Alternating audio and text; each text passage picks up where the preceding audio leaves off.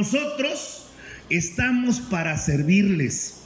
Nosotros estamos para ponernos a trabajar y para cumplir y que esto se vuelva una realidad. Cuando quitaron el apoyo federal, le entramos al quite con el gobierno del estado, con nuestro amigo el gobernador Mauricio Curi, con nuestro amigo Rosendo Anaya, y hoy estamos sacando estos programas que aunque ya no tienen el componente federal, sí estamos poniendo la parte municipal y la parte del estado.